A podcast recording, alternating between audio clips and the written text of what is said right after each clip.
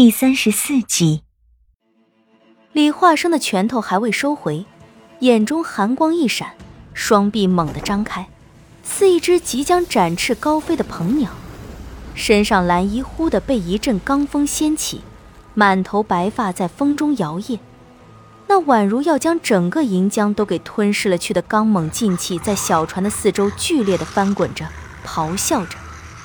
月色下，白丝蓝衣的李化生宛如一尊立于天地间的战神。他右手猛地一掀，带着低喝声：“起！”只见那银江上还未来得及落入江中的水滴，似是受到一股无形之力的吸引，迅速的聚拢在一起，形成一条巨大的水龙。水龙刚一凝聚成型，便是一声震颤银江山水的怒吼。水做的巨龙盘旋在李化生的头顶，周身龙鳞清晰可见，宛如一条真龙咆哮于天地之间。红鳞宛如一道血红色的闪电，转眼间出现在眼前。李化生冷眸一凝，微微皱眉，周身环绕着的罡风忽的一滞，天地宛如在这一瞬间被一股庞大的力量给凝固了起来。只见着那道即将击中李化生眉心的血色红绫，忽然间停滞住了。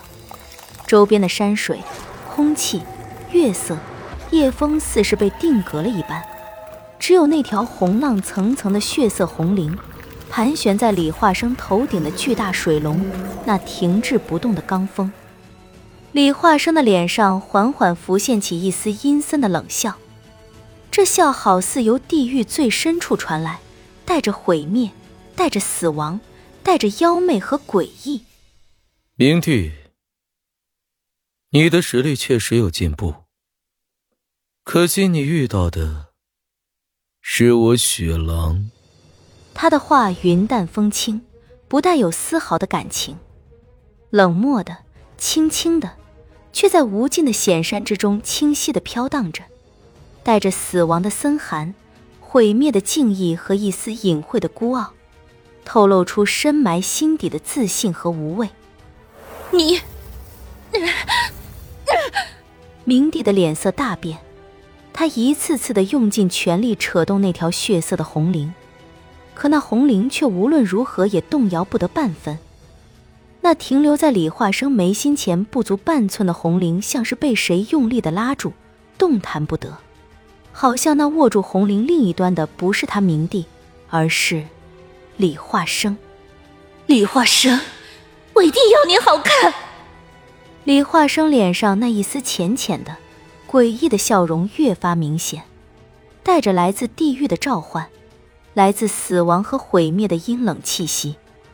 盘旋在他头顶的水龙兀然一声高亢的吼叫，缓缓地飞离李化生的头顶，慢慢的。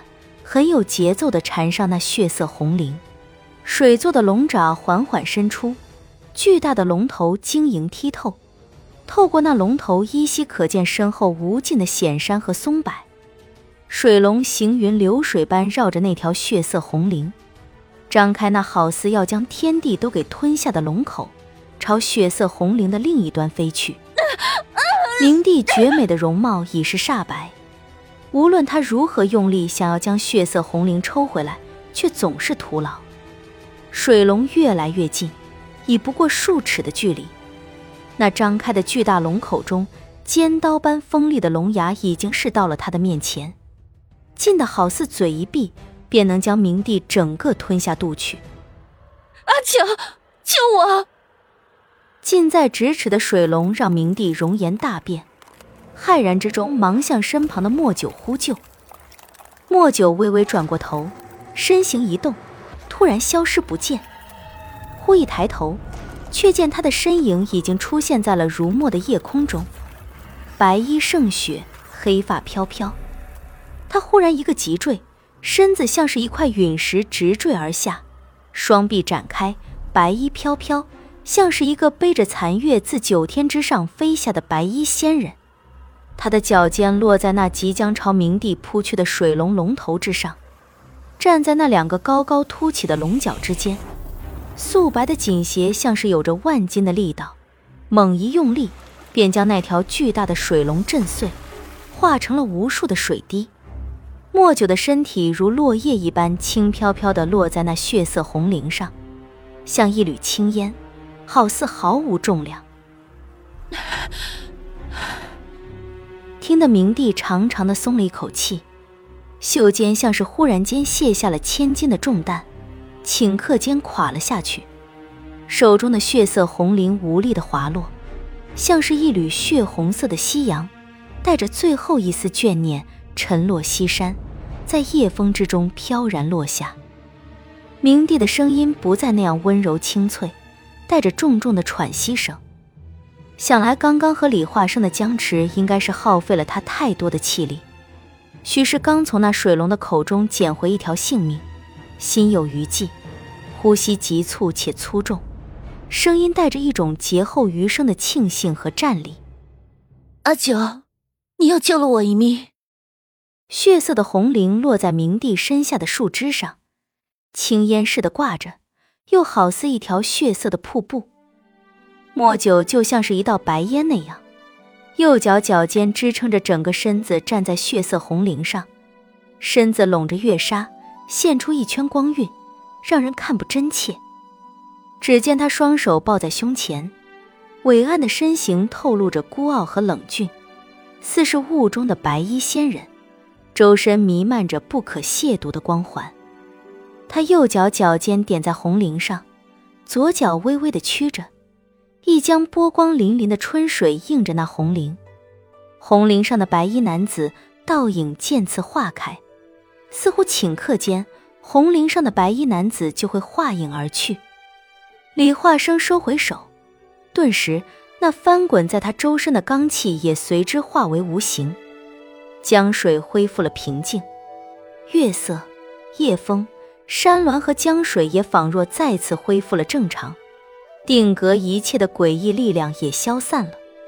李化生的一双眼像是黑夜里最闪耀明亮的星星，明亮的像是要照亮这片广袤无垠的黑暗。可那眼珠深处却是深邃的黑暗，黑的，好似要将一切都吞噬掉。他长长的睫毛微微上扬，看向那似青烟一样立于血色红绫的莫九身上。我看了看李化生。